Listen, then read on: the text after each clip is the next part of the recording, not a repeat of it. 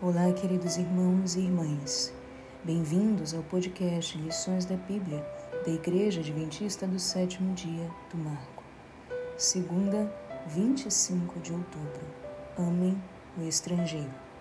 Em meio às admoestações, Moisés declarou: Eis que os céus e os céus dos céus são do Senhor, o Deus de vocês.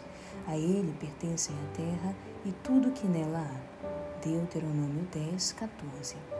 Que expressão poderosa da soberania divina, ideia encontrada em outros lugares da Bíblia. Ao Senhor pertence a terra e a sua plenitude, o mundo e os que nele habitam. Salmos 24, 1. Em Deuteronômio 10, 17 a 19, Moisés declara que Deus é soberano e se compadece dos mais necessitados e Deus nos pede que sigamos o seu exemplo.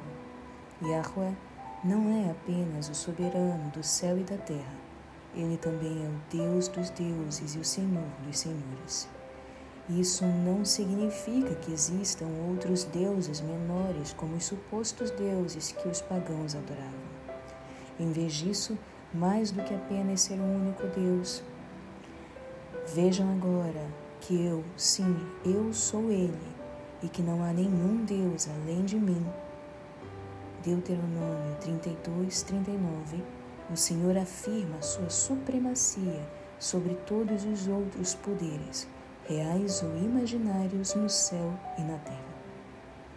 O texto diz também que Ele é o Deus grande, poderoso e temível, que não trata as pessoas com parcialidade nem aceita suborno. Tudo isso faz parte da mensagem maior. Yahweh é o seu Deus e você, o seu povo, lhe deve obediência. Que contraste poderoso! Sim, Yahweh é o Deus dos deuses e Senhor dos senhores, o governante soberano e sustentador da criação. Mas também se preocupa com os órfãos, com a viúva e o estrangeiro e mostra seu cuidado ministrando as suas necessidades físicas imediatas. Deus que observa um pardal que cai ao chão conhece a situação daqueles que estão à margem da sociedade.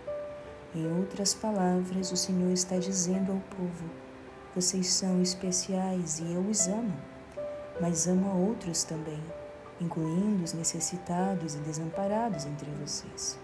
E assim como eu os amo, vocês devem amá-los. Essa é uma das obrigações da aliança. Que tenhamos em mente a nossa responsabilidade para com os nossos semelhantes, responsabilidade que reflete o amor de Deus por nós. Graça e paz.